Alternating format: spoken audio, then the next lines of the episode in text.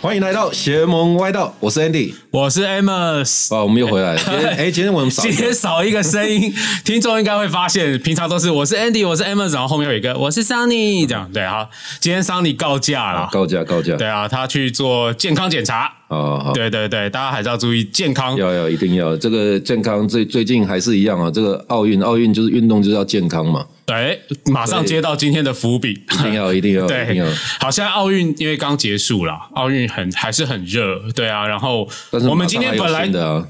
哦，对，现在是帕运，帕运对，好，我们今天就请来了一位，呃，本来是要请奥运选手啦，等于奥运选手都去颁奖跟开球了。还有在隔离这种 没有啦，没有，我本来就想请他啦嗯，没有。今天请来的这位来宾本来就是我的好朋友，哎对我已经认识他五年了啦。然后那时候在这次转播东京奥运的时候，我其实，在电视上一直看到他，然后我就想说，哎，可以请他来跟大家分享一下，因为大家都找可能选手嘛，是对，大家一定都会关注在选手身上，我觉得没有错。但我觉得另外在其实这次的奥运，我觉得有一个很成功的团队，我们的金牌转播团队，对比选手还了解选手的人这样子。比他们更了解自己，然后也了解台湾，也了解所有的运动。对，就是我们的艾尔达主播团队啦。所以今天请到的是今天请到的是我的好朋友张以琪主播娃娃。大家好，我是以琪。因为名字很难写、很难念，所以大家就通常会叫我绰号娃娃。诶，转播的时候你不会讲说我是张以琪吧？转播的时候，我还是会讲说我是张以当然要琪，哦但是可能搭档讲评或者是我自己之前播新闻的时候，搭档可能会讲说：“哎、娃娃怎么样？”这样子。哦，对对对对对，娃娃其实是就是我们平常私下叫他的外号啦。真的哦，所以娃娃跟另外一个我我因为我年纪比较长一点，那个我我熟悉的娃娃，所以你你的哥哥跟他一样那么厉害吗？没有，我可能不是那个年代的，硬 要硬要假装自己不是那个年代。好，今天很高兴就是请到我的好朋友娃娃，其实我认识他五年了。那娃娃其实，在体育圈也算是，也，可以讲资深主播嘛。应该是说，就是入行也比较晚，所以年纪也比较大。但是讲资深的话，还有比我更资深的前，辈嘛。对啦，对啦，对啦，对啦。那历经了三届的奥运嘛，对，然后这我是刚好二零一二年的时候入行，入行所以刚好这样子前后历经了三届奥运。然后这次终于，嗯，有机会播到奥运的转播。对，因为刚好这三届奥运我都在三个不同的单位。那刚好这一次来到艾尔达是转播端单位，因为之前的话可能是以采访为主，呃或者是就是在台湾做现场的报道。那在就是用各种方式去报道奥运。那这一次的话是转播赛事的部分，等于是我第一次尝试这样。对，转讲到转播奥运呢、嗯其实我觉得就是因为这次呃有看到娃娃，就是你自己的粉丝专业啊，IG 就有看到，我觉得很辛苦诶、就是你们几位主播，然后在短时间内，可能像呃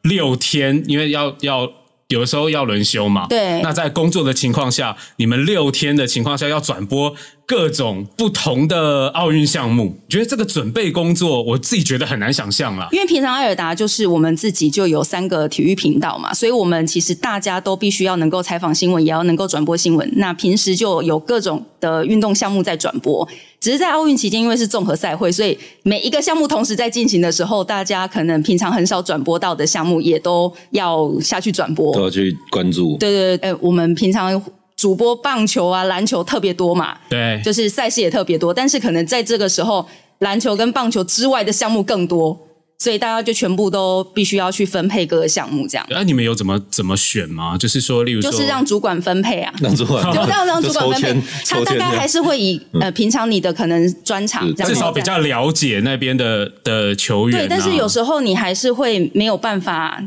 就是主要主攻你自己的原本的路线。所以这个准备工作对你们来说就是一个运动项目啦。这准备你们要花很长的时间吗？应该是说，如果不熟悉的，如果不熟悉的话，真的要，因为你要懂规则，你要懂赛制，你要再去认识选手。那可能他出场的时候，你根本就不认得他的脸，那就是靠官网啊，跟你前面做的准备。那如果说像这一次，我一刚开始开幕之前，我们就有垒球。那垒球其实我没有播过，我之前是播过棒球，我是播过二军的比赛跟黑豹旗之类的，但是垒球还是会有一些差异，所以这时候讲评就很重要，就很多地方必须专业的东西要靠讲评来 cover。那我们就是去带比赛的流程，然后再自己再去做一些球员的功课。那开幕之后，我觉得是射箭。射箭平常的话，好险是因为我从入行之前我就有在看射箭的比赛跟认识选手，好特别、哦，所以对，所以我很喜欢射箭这个项目，所以自己在这个比赛的流程跟节奏上面还算蛮熟悉的。等于在做功课的时候，只是量比较大，因为选手人数真的很多，所以就是在比赛之前就去做准备。那那时候我记得开幕之前大概。两一两个月左右，大概知道有可能我的主要项目会有射箭，我就开始做准备。可能那时候连选手名单都还没有出来，因为很多奥运资格赛都就是因为疫情的关系，都到了很接近开幕之后才确定嘛。尤其其他国家的韩国，韩国特别多女生，呃，也是你说射箭的部分吗？射箭部分真是这次女生他们就有一个选手包办三金啊，鞍山是对，而且年纪还很小。而且而且现在都这样，都是越来越来越年轻的，所有所有的运动员真的越来越年轻啊！你看滑板才十四岁，金牌。对，所以是不是开始培养自己小孩子？真的有机会了。所以现在地赶快可以可以巴黎巴黎奥运有那个霹雳舞。哎呦，哈！霹雳舞，霹雳舞原本是在青奥的项目，这一次有在巴黎奥运变正式项目，所以可以可以赶快培养所以每一个国家都要他们的强项。巴黎那边可能这个 party 比较多，大概，然后然后就就就来参赛。所以所以他们还有还有什么其他？就这一次这一次先讲这一次啊，嗯这一次在呃，我很好奇，就是说在你转播这么多。呃的赛事啊，嗯，有没有你印象特别深的哪一场，或者是印象哪一个运动员，或者是对其实真的在射箭场上这一次的气氛跟以前不一样，因为你知道，我们以前只要遇到那个亚洲的赛事或奥运赛事，我们只要遇到韩国，大家就是 是对大家就是你知道那个国情激愤，大家就说我好想赢韩国。可是这一次，我觉得韩国的整个氛围也有在改变。那我们自己在看待这个运动赛事的，我们自己的观念有在改变，就是因为韩国在射箭真的很强，他们在上一次的里约奥运。上一届呃射箭是四个项目，他们是包办四金，所以这一次多了混双之后，他们希望包办五金。金。但是他们这个并不是说很狂妄，就是觉得说自己的实力很强，是他们真的很强，真的有那个实力、啊，真的很强，所以大家一直想说想办法看看能不能阻断他们的五金行。哦。所以这个部分的话，五金行、对，所以后来他们最后是拿到四面金牌，嗯，所以在男单的部分没有拿到。所以这个部分的话，变成说大家很变成是比较佩服他们，知道他们真的花在这个部分很多努力。所以那时候我们男团金牌战输给韩国男团的时候，后来第三名呃就是铜牌是日本嘛，就大家在颁奖台上那个大合照，嗯，不知道大家有没有印象？就是那个大合照最后是大家觉得这个氛围非常的非常的棒，和谐。对，然后因为是韩国金牌，我们银牌，然后日本铜牌，所以大家就说这是那个啊炸鸡同盟有没有？韩式炸鸡、台湾盐酥鸡跟日本炸鸡，没有没有中国。对对对对对对，所以这部分的话就是变成难得说，在这个场上大家是少了那种。那种嗯，稍微少了一点仇恨值，应该这么说。良性的竞争，对是大家就是真的是为了为了为了这个比赛，为了这个，项目，而且大家是真的能够很忠从心里佩服韩国的技术，所以我觉得这个部分在射箭项目这个氛围跟以前在对抗韩国的时候，其实又有点不太一样。是我觉得播这种奥运比赛啊，我自己想象啦，因为你们平常播很多台湾自己的的赛事，对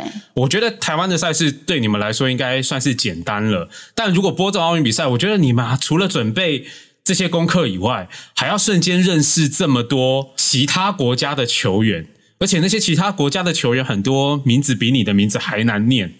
对，我觉得那个、就是那个很辛苦诶、我觉得一应该会一不小心就会忘记吧？会不会有这还种状况？是会还是会有一些口误或者是念错，甚至有时候那个各国的选手名字，你甚至连发音都你都不太确定。所以是有时间的话，真的是看看他是哪个国家的，想办法去翻译一下他的那个原文的发音。反正你念错，我们也听不出来。哎哎，还是有一些专业的。他们还是会，但是其实我我觉得这一次的呃，我们就是台湾这次参赛的这些选手表现都整体来讲是有史以来最好的一届奥运啊。就是说你自己会不会在主播来讲的话，会不会变成小小迷妹这样子，然后就就完全陷入那个那个比赛中间？其实我觉得我自己反而更抽离耶，就是哦因为奥运期间大家都很疯狂，嗯就是观众也很疯狂，然后甚至台湾的媒体也很疯狂，就是各单位都非常的疯狂的状况之下，可是，在转播赛事跟赛事结束之后，其实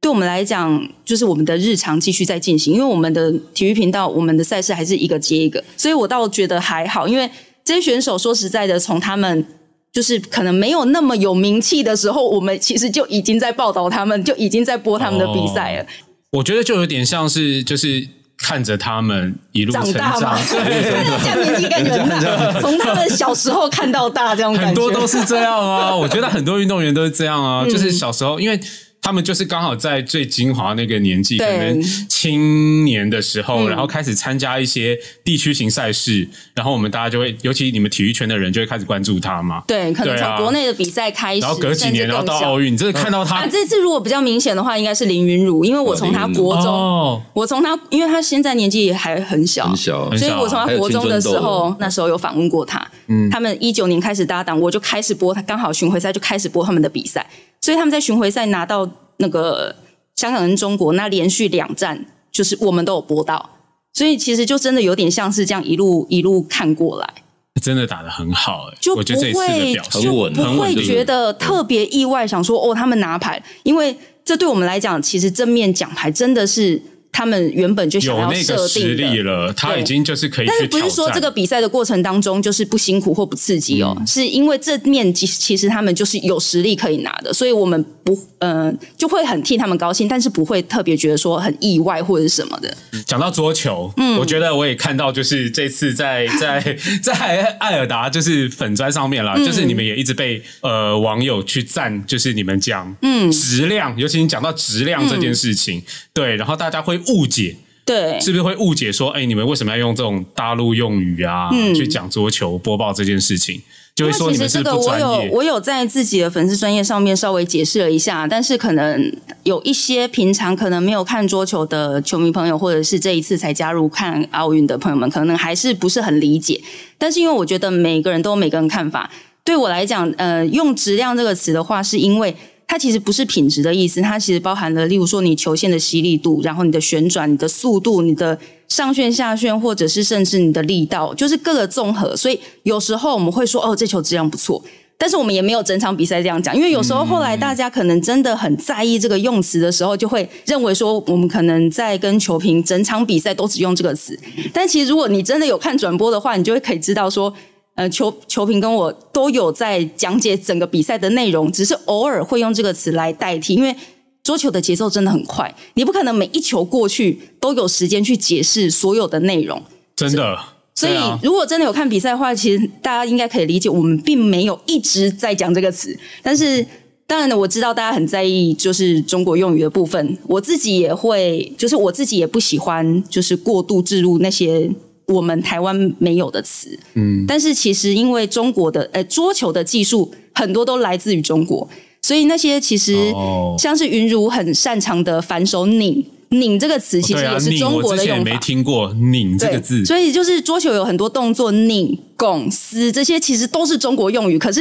呃，观众朋友就比较不会去针对这个词来跟我们抗议。也听不懂。呃对，，听不懂。是这样子吗？就是因为没有开玩笑质质量他们可以拿来赞你，但拧拱丝他也不。我觉得如果没有没有在看桌球的人，不是，其实我我不知道，我我就觉得就是说，因为大部分的如果只是那个看热闹型的，他们看这个球就好像棒球一样嘛。棒球也有质量啊，棒球你那个 velocity 如果重的话，你你那个球质是好的，所以也会有质量这个东西。所以你说啊、呃这一球质量好，他们就啊就是呃好像你不会形容，但是其实这是行阿来的的形容。那拧啊这些是他们真的不懂，所以他就不会再不 不会再说什么了。但是他这个是他也许大家也也有人觉得说，哎，他他自己懂质量是什么意思，但是。他真的如果没有行阿来的话，他真的不知道那个质量跟这个质量是不一样的质量。其实我觉得，因为是这样，因为桌球这个项目真的我们也没有无话可说，因为中国真的是最桌球最强的一个国家，所以这个部分的话，其实有点难拿捏啊。因为如果我自己发明一个用词的话。我我怕是连就是一日球迷听不懂之外，可能连那个原本专业球迷，我我我怕我丢饭碗。他们会觉得你在讲什么？就想说主播在讲什么，听不懂这样。对，因为这次在转播的时候，因为我有注意到，嗯，奥运迷真的很多，所以可能平常没有在看我们转播的观众朋友的量，可能真的占到了八九成，甚至更多。所以为了照顾那些平常没有看的观众朋友，我可能会讲的很很浅。甚至我们必须要解释说，像球评就有讨论，就说：“哎，球评可不可以帮我们解释一下偷长球是什么？”因为很多观众朋友在听的时候就想说，为什么要把球偷偷藏起来？对，其实我我我也我也不懂。那跟棒球一样啊，你出去的时候，你你棒球你不是都要藏好，你最后一秒钟才能拿出来。可是不是是投长球是长短的长哦，长球就是在发球的时候，对，就是比较就是比较接近接就是接发的选手的身体，这种叫做长球，就是长短的长，就是这个会比较有突袭的意味。所以，呃，蒋平在解释的时候，想想说，这时候很适合来偷一颗长球，然后大家就以为说，这个球到底要藏去哪里这样子。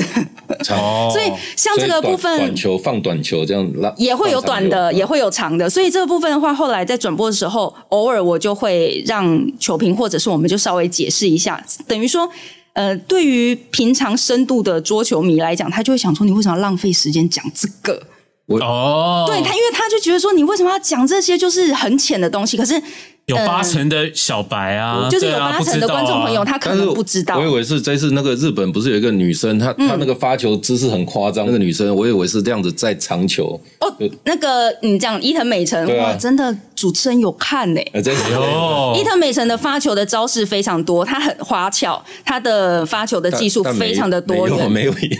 对，但是她就是她在日本已经是最强的，她也是天才少女。但是你看她对到中国，她还是就是还是句句像。所以这个部分的话，其实我们不止向日本那边学，我们也向中国学。所以希望说，接接下来的话，例如说台湾桌球，现在终于拿到我们算是第一面本土的奖牌，因为过去是中国一级的选手来到台湾帮我们拿桌球的奖牌嘛。这一次是这一面那个混双的铜牌是我们自己本土选手。希望接下来我们自己桌球可以有我们自己的用语，这我觉得我乐见其成了。哦，我觉得其实用用中国用语也没关系啦，他现在就真的打的比较好嘛。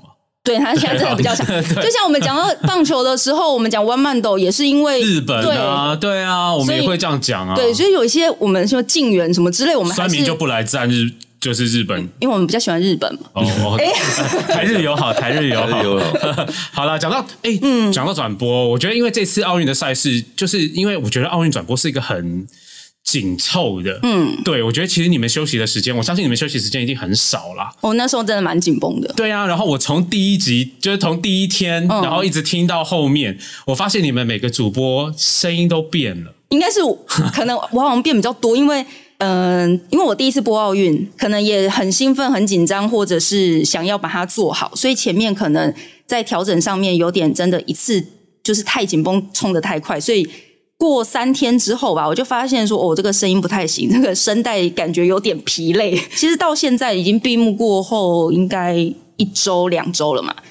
我就是喉咙还是调试，声音还是有一点点没回来这样子。但紧接着怕运又要再继续报，对，而且因为像我们平常你知道体育的生态的话，除了早上播 NBA 跟 MLB 之外，我们大部分是下午才开始作业，因为一直到晚上也许会有终止跟我们晚上的体育新闻，所以我们大部分就是。有点像是晚班、下午班的作息，但是奥运期间的话，就是从早上可能八点、九点就开始有转播，所以就是一路转到晚上这样子。所以那时候奥运期间，我就变有点像成型人的作息，很累。早上我可能就会尽量早点到摄影棚，我可能就会五点起来，就是可能六点就出门，然后去摄影棚做准备，可能八点、九点开始转这样子。对，就是很辛苦啊，然后还要被酸民。占一些其他的东西。后来想想，一刚开始真的会很在意，就是说酸民讲的话，会因为呃，因为我我是属于比较那种完美主义者，我希望让大家都满意。可是后来发现真的太难，就是就是尽量不要去太过在意那些就是单纯为了攻击而攻击的留言啦，不要影响自己的心情，要不然那个中间真的太累，累到你如果再去在乎那些留言，真是还是容易。你知道会会还是会崩溃哦，所以我在看那个艾尔达的小编在跟酸民。哎，等一下，那个小编不是我，不是你吗？大家都一直以为是我，因为我们这次在我觉得应该大家都一直问那个人到底是不是你，其实就是他自己自己在在。没有没有，我我没有我没有那个小编的太像你了，我没有那个小编的权限，可能是艾尔达都是这个调调这样子。没有，因为真的在转播期间，我们涌入了太大量的就是新来的观众，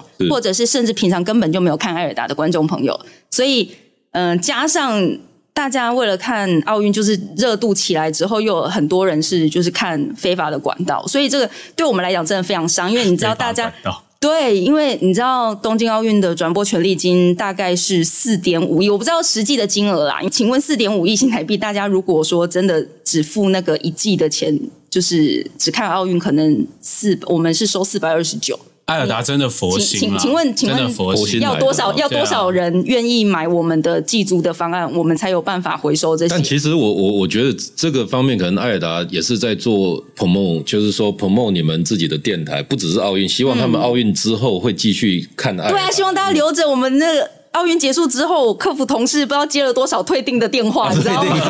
那个很伤心。真的哦，我我自己家里有 MOD，然后我就看到娃娃在他的那个个人粉丝又开始推他们的奥运套餐，我毫不犹豫我就继继续买了。不是四百二十九，你平常出去外面不要点，也不是说吃大餐，你就是吃好一点火锅，就是四二九，真的就是一餐就就没啦。我们常在这里午餐午餐就就就吃超过了，是不是？超过了，对啊。所以你这样你可以看一季。然后奥运还可以回看，然后而且这中间其实它像前面原本还有 NBA，然后后来 MLB 跟接下来的中华职棒，你其实都可以一直看。所以其实拜托大家不要退订。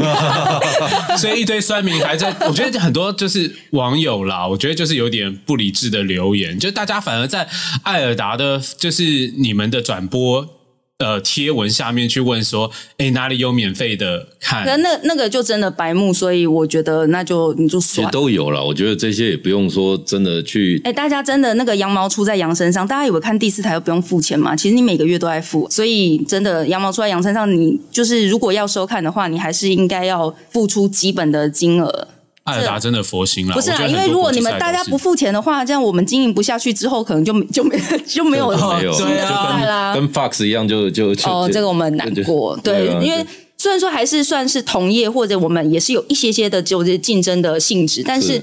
真的少了一个平台，对我们来讲就是一个损失。哎，对啊，也是一个这个圈子越做越小的话，接下来可能就是也没那么多比赛可以看啊，不是好事。嗯，那。我我我自己在在想问一下，就是说，当是一个家呃运动员的，算是如果。家属或者是亲人的话，嗯，这样子来看比赛，这样子在看比赛的时候是什么样感？总是那个像那种比赛，总总是要关切。因为其实，在播比赛的时候，这一次因为我没有播到田径，但是其实我是想播田径，可是不是因为想要播我男朋友的比赛，嗯，是呃，这一次在排班的时候，其实主管有刻意就是想说，听众朋友还是要解释一下，我怕 有些听众朋友不知道，我刚刚说他的男朋友是谁，我刚刚问那么卡，就是因为 可以讲啦，这是公开的啦。对啊，她男友就是那个台湾最速男，台湾就是一般男生不会被享用最速男这个封号，对，但她男友可以啦，就是杨俊汉啦。你有你有播过他的比赛吗？我没有播过他的比赛，我有我只有采访而已。采访。他的比赛，呃，我有去播过，呃，这不是播，就是也是一样采访在卡达亚锦赛，但是转播比赛的话没有，因为这次其实，在排班的时候，我当天也是有其他的项目的转播，是，然后其实主管就是。刻意把晚上的那个时段就帮我空出来，就说那你就这个时候你就不要播好了，你就是你就专心加油。心了吧？他就直接说那你就专心加油就好了。但是我我有讲过说，我想要播田径，是因为我觉得播田径很难，因为现场的讯号来的时候，我们其他项目你会知道说，哎，例如说像桌球，我们今天在第一桌、第二桌，你会知道是谁在出赛，你可以准备。但是田径项目的话是。你所有的比赛是同时进行的，就是竞赛跑道上面可能有短跑，那可能跳高同时也在比，撑杆跳可能也在比，或者是直步铅球标枪，就是各个项目是同时在进行。你不知道他这个时候画面要跳到哪边，所以等于说在田径场上就有 N 个项目，你必须要准备，你必须要了解，你必须要熟悉选手。对，所以我觉得。田径难是难在这个地方，而且你跑到一次出来八到九道，你每个选手你不可能全部都认识。是，那对啊，我我我都我都在想啊，那个就是每一个跑道那，尤其是短跑嘛，嗯，就很多黑人，嗯，对，一排黑人这样冲出去，杨俊汉当然好认啦。哦，你是说其他人吗？那就是看到衣服，你就是看，我觉得是看第几道吧，对不对？对，就是看道次。然后你一刚开始，你可能在做准备的时候，你每一组，而且前面如果预赛的话，组别更多。就每一组，你可能必须要知道哪些选手，至少重点的必须要挑出来。所以对我来讲，田径是难准备，所以我想要试试看。但是其实播他的比赛，我反而不会想播、欸，因为那个情绪很难拿捏啊。就是因为我可能因为我在看他比赛的时候，其实我反而是比较冷静的。就是是吗？你不会很期待他破 BB，或者是嗯，因为他自己的努力，那结果是怎么样？其实我其实不会在意，当然希望他跑好。但是跑的怎么样？我觉得就是我我都会希望说，就不要受伤。那他自己嗯他自己跑完，他自己满意，细节这样就好。所以其实赛后我们就讨论说，哎，我就说我就会问他说，啊，那你觉得今天起跑怎么样？就是我们讨论的内容是非常，哦就是好像好像很像在拿着麦克风访问一样没。有，我就我就会问他说：“那你今天起跑感觉怎么样？”我想说：“哎、你今天预赛，因为那预赛那一趟，我说你出发的时候，因为他隔壁倒是美国选手很快，我说他起跑，我说有被他影响到吗？还是什么？我就会问这种比赛细节，是其实是我自己好奇。所以他会被影响到吗？他说没有，因为他本来就预期对方会比他快。”嗯，对，所以其实我们就是按照那个比赛的过程当中，就开始问他，就说：“哎，中间这段你觉得怎么样啊？最后加速你觉得怎么样？啊，我觉得后面有咬住还不错啊，什么什么。就是其实我们谈的反而是这些。他有进去奥运这个项目，其实已经算是他完成他一个目标吧，目标了。嗯对啊，完成他阶段性的一个目标。对阶段性的阶段性得牌是目标，这个就是哇，短跑得牌哇，这个真的是不容易每不要这样子讲。每一个项目真的是这个难度，田径可能真的更高，所以田径很难啊，真的很其难。其实，其实我我我这边想问的就是说，一般人他们在看到这些呃这些选手他们得牌啊，就是光光荣的时候，嗯，但是没有看到他们背后的辛苦。那作为运动员的女朋友，你在看就是这这运动员他们在锻炼的时候，有没有什么是你觉得就是可以拿出来分享的？因为他们训练，说实在，运动员的生活就是很单调、很很一致啊。因为我我相信每一个项目的选手都差不多，嗯，因为大家训练基本上就是练自己的专项，练自己的技术，然后再就是重训那些跟恢复的时间。所以其实每一项都辛苦，我觉得也没有说什么特别好拿出来说嘴说他真的就练得比人家更辛苦还是什么。其实我觉得不会，不用早上三点起来训练这样。不不不用啦，那个太太早。但是他们就是作息要很固定。其实我觉得我之前采访的项目，我觉得更让我惊讶的反而是举重、欸，举重，因为我之前采访举重的时候，我从二零一零年我还没有入行的时候，嗯我那时候在大专体总的 SSU，我有采访过许淑静，在哦，台湾的世界大学举重锦标赛。嗯，那时候我就问他，其实他们就说，呃，后来进到中心啊，他们很多人都有跟我分享，他们三百六十五天基本上可能不会休到一天。就是他们每天都要维持有训练的状态，那个比较不会跑掉。可能球类它也许可以有一个休季的期间去做恢复，嗯，可能不用练球，甚至可能可以一个礼拜不用重训。所以其实我觉得，在每天他甚至像因为举重还有量级的问题，他用饮食上面要更注意。哦，所以他其实还要控制体重，他其实嗯比较没有办法去做那么多的，就是真的的放松跟休息。但是现在放松也很重要，但是那个放松不是我们一般人的那种放松，他们的放松可能是做一些轻度的训练或恢复。就像林云如有有讲嘛，大家都说他是神童，但他就说他开始打球一直到现在，他唯一休息的时间就是比赛当天，嗯，就是他唯一没有练球就不用练球。对啊，我觉得真的很其辛苦。其实每一个项目，其实我觉得就是就跟大家工作一样嘛，就是其实每天你可能一个礼拜也就工作五天，你可能真的休息就一天半我我或两天。们我们休息算多了，哦对 跟球员比，跟运动员比起来，但是就是每个人选择的职业啊，应该这么说，你选择想要投入的事业当中，诶，所以运动员不符合劳基法。他们不是帮一个企业工作，他们是帮自己工作，所以 OK 的。他们为了应该是这样。民族的荣耀，民族的荣耀，其实有时候我在想啊，是训练的部分比较痛苦，还是控制饮食、控自律的这件事情比较辛苦？虽然我觉得他可以自自律哎、自律哈，因为我觉得训练对他们来讲的话，也许他们喜欢习惯了他们可能习惯，或者是大部分可能也要喜欢你，才有办法，就是每天这样子千篇一律的，就是练自律太习内容。难了哦。自律，你就想说，例如说要忌口这件事情，田径可能也不太真的需要到特别的忌口，像、但是像俊汉他就不太吃炸的，哦，还还是说心里喜欢吃，对吧？也没有到喜欢吃，他就是不会刻意，不会像我那么爱吃。对，啊，娃娃很爱吃，我认识他。我 我我可能就是，比如说炸物的话，我完全不会排斥，但是他可能就会少吃。因为我自己还是觉得，因为之前在美国的时候看这些球员训练啊，真的是那时候球员如果是康复期啊或什么，就是他们嗯会爆控制体重。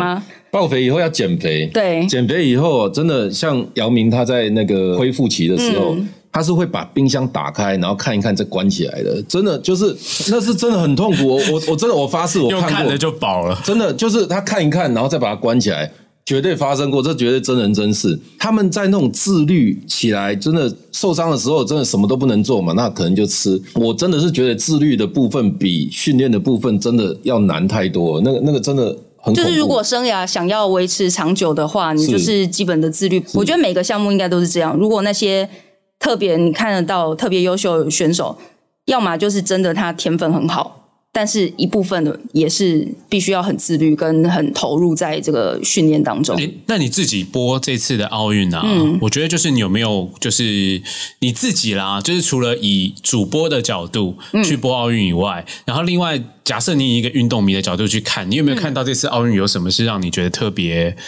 感动？就是可能针对这些运动员，因为这些选手的话，有一些其实我们还是私下是认识的，还是有一些私交，所以，呃，像在射箭场上的话，我是蛮心疼我们这一次的女团，因为大家其实。成绩好的时候，大家真的都会给予选手很多的关注、很多的鼓励，或者是反正各方的支持都会都会涌入。但是这一次，因为射箭女团，说实在的，这个成绩，我相信他们自己也非常的不满意。呃，像一刚开始嘉恩在混双跟他在自己团体的时候，其实他就没有表现好。一刚开始我就感受到他压力很大。那后来女生个人的赛事，呃，雅婷跟雷姆也都就是陆续落败之后，其实都有看到一些攻击的留言。但是我发现说，其实他们真的都有挺过这一关，就是他们能够用很正面的心态去回应那些酸民的攻击，说其实你不知道我平常付出了多少努力，因为没有人想要输。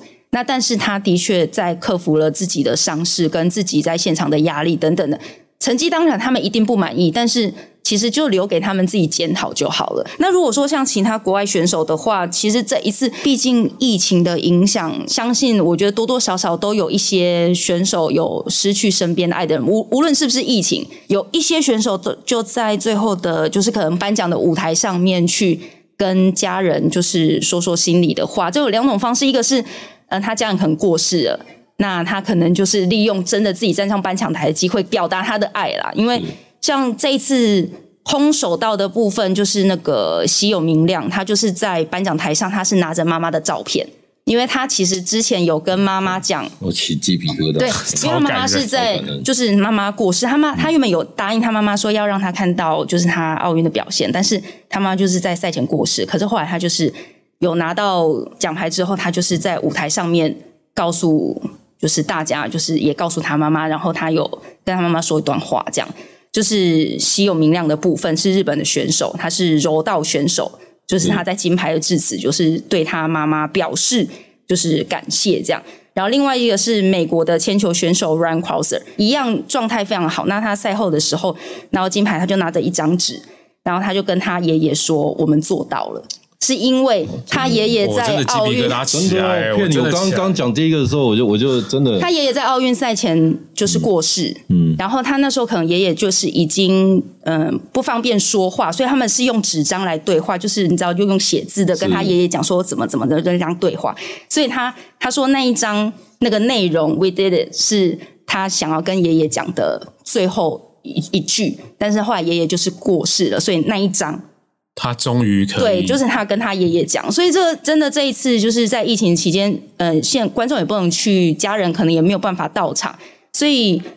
无论是不是在场的家人，或者是已经就是到天上的家人，就是大家用各种方式去跟家人告白跟致敬。那在这一次场边的话，大会也很贴心，他有用那个即时的视讯画面，就是他已经帮你联络好那个荧幕上面，然后你拿牌之后，你可以在场边就可以直接跟家人对话，跟朋友对。我觉得这个就是还蛮贴心，我觉得这是应该是日本人就是做事情常常都会谨慎，就是不是常常谨慎，他们细心贴心哦，对对对，我觉得日本人在这个部分其实真的都做的还蛮周到的。其实我嗯我我我觉得一个运动员他们要有这种好的表现，家人朋友的这种支持嗯很重要。你看他们这些练到。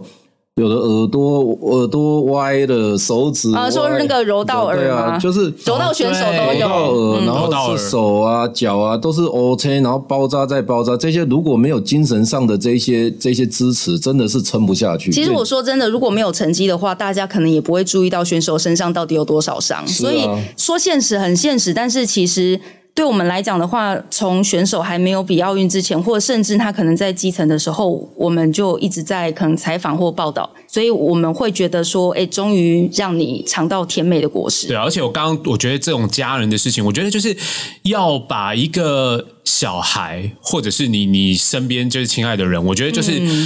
培养成一个运动员，我觉得那个过程真的是非常非常辛苦，而且需要很强大的，不管是金钱的支持，还有精神上的支持，因为精神最重要，尤其在台湾啦，我觉得台湾本身的运动发展没有像可能欧美国家这么的完善。对，那我觉得要把小孩送到这个体育圈去当选手，我觉得那个真的是家人要也要做出很大很大的心力。大家如果真的能够从平时就多关注体育的话，这个产业越来越大，这些选手就不会路就不会越走越窄。我只能这么讲。其实那时候四大运也是啊，就是成绩越好，然后大家越来越关注。一开始没人怎么关注，然后很多时候世界杯也是四年一次足球迷嘛，对不对？然后这个奥运也是，就是成绩越好，越越越多人关注。但是就是就像你刚刚讲的，就是平时的时候，真的只有这些家人、朋友、亲人才才有办法去了解到你的。对，而且选手，你知道现在红了之后，我们很有时候很难约到他们呢、你是想说现在约会没有办法，在讲自自己约会没有办法？没有没有，因为就是现在有一些选手，就是大家开始关注，可能邀约变多了之后，你知道我们档期就很难排。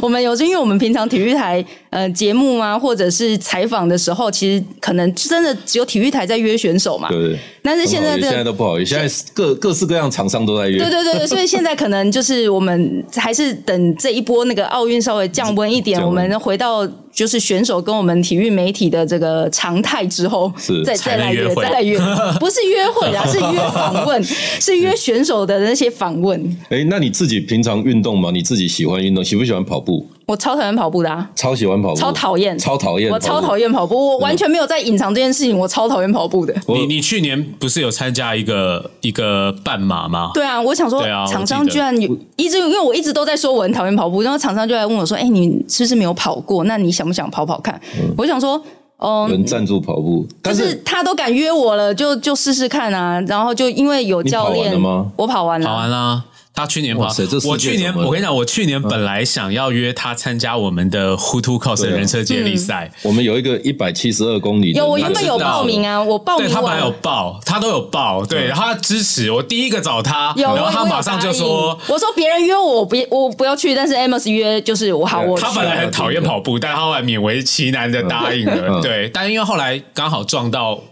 转播，对我工作上面转播刚好排进来今年还。有可以，可以。那我希望今年还是有转播，啊不是啊，不是，那还有明年有年，工作这样。总有一天一定要跑到你。好，因为我们是邪门歪道，我们就是说嗯每一集都会请这个来宾介绍鞋。那你自己平常也喜欢运动，好不跑步？那有没有什么鞋子是你想要推荐的？我自己的话，印象最深刻的鞋款，篮球鞋款的话是 Jordan 十二代。因为 Jordan 十二代是我第一双篮，特别的第一双就是 Jordan 鞋子，所以就是印象最深刻。而且后来就是这个鞋款，我自己其他的配色，哎呦。也没有都收啦，没有那个那个，你知道这个他钱包没有那么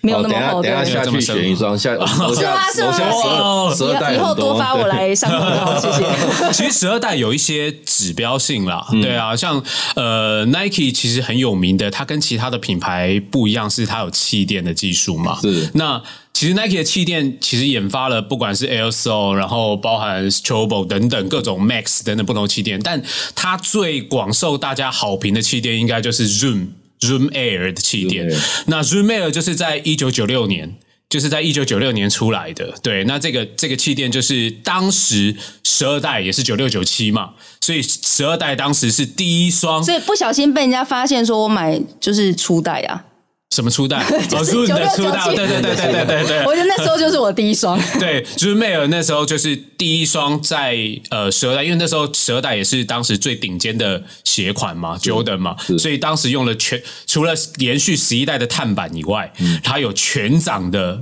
z o o m a i r 是对，后面反而没喽。现在现在大家都是前前后掌分离，可是我觉得，如果平常大家在场上实战的话，真的很少人会选十二代，因为十二代其实先前初代出来的时候，我觉得那个鞋底还是偏硬，但是现在复刻之后的鞋底就有稍微比较比较它的中底材质有换对。中底的材质服一些。嗯那个泡棉材质有换，比较不一样。十二代最经典，这个 Andy 一定知道啊，它最经典就是 Jordan 的那一场九七年的战役，哦，就重感冒。重感冒，嗯。最后瘫在那个 Pippen 身上，对，瘫在 Pippen 身上，对啊，我觉得那是假的啊，不是真的吗？对啊，每个人没那时候那时候好像流行那种杯型牌，就是反正赢了你你怎么样都都对啊。但是我觉得那他真的是神啊，但是我会觉得真的假的，哇塞，真的没关系，有有打成这样，故事，这场比赛大家才会一再回味嘛。是，对啊，他还是十二代真的其实也是一双好鞋啦，真的。只是现在我觉得球鞋科技越来越进步了，复刻鞋都拿来走路。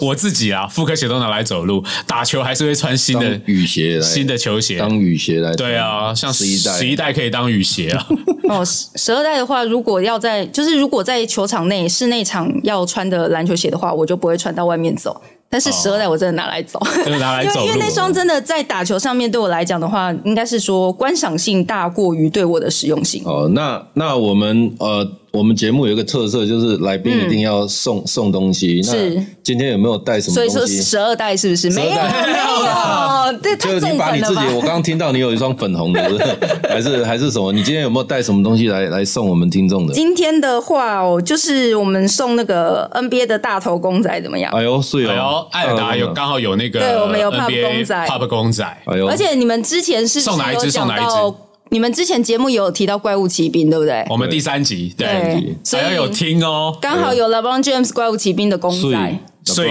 好，我们就送听虽然我。对他呃嗯，那你不喜欢 LeBron 啦，但是但是但是妹妹，哎，我也我也是，就硬要硬要讲其实我也还好啦，我 是喜欢 Curry 的。对，好，这个公仔，然后如果今天小编虽然请假哦，但是这个我们大家可以上我们的 FB 或 IG，然后有这个得奖方法，然后好，那也非常谢谢娃娃今天给我们这个 LeBron James 的摇头公仔，嗯，因为我我自己我自己特别喜欢，那时候我收集一整面墙的摇头公仔。然后在在美国啦，这个我觉得这个东西不知道谁发明的，哎，我们我们超厉害，艾尔达的那个购物的官网上面，除了 NBA 的公仔之外，还有 MLB 的公仔。是是是，那好了，最后还是要就是请娃娃帮我们，因为最近在转播对帕运，对，对，有没有什么观赛重点？东京奥运结束之后，东京帕运是从八月二十四号开始开幕典礼。那我们这次是台湾有十位选手到东京来参赛，所以其实帕运的话，大家知道就是他就是身心障碍的选手参加的比赛嘛，所以其实我觉得光是要出赛，光是训练的过程当中就蛮辛苦的，所以在比赛的内容来讲的话，并没有因为。就是是怕运，就变成说什么友谊赛性质，大家来交朋友，没有啊，大家大家这个是真的是要来该听讲。还是给哎拐子？这个这轮椅篮球可能给拐子可能稍微比较 难一点啦，但是艾尔达这一次的话也是从开幕典礼一直转播，可是因为讯号的关系，我们就是国际讯号，不一定有台湾选手，但是如果有台湾选手的话，我们一定播。我们现在非常努力的在瞧讯号，有啊，这次奥运我看你们也是一直瞧啊，就是哦我们的选手在哪里，然后就加开哪一场。我一定要补充一下，我们那个协调讯号的长官跟同事，他们每天都要弄到一两点才能够确定隔天的讯号，就这样子过了一整个奥运。就是看有哪一个，然后随时在调时间，然后、就是、对，因为我们要排频道，然后我们有总共有九个频道，有三个中文直播的。那你瞧完之后，你还要瞧到有主播跟讲评可以上去讲。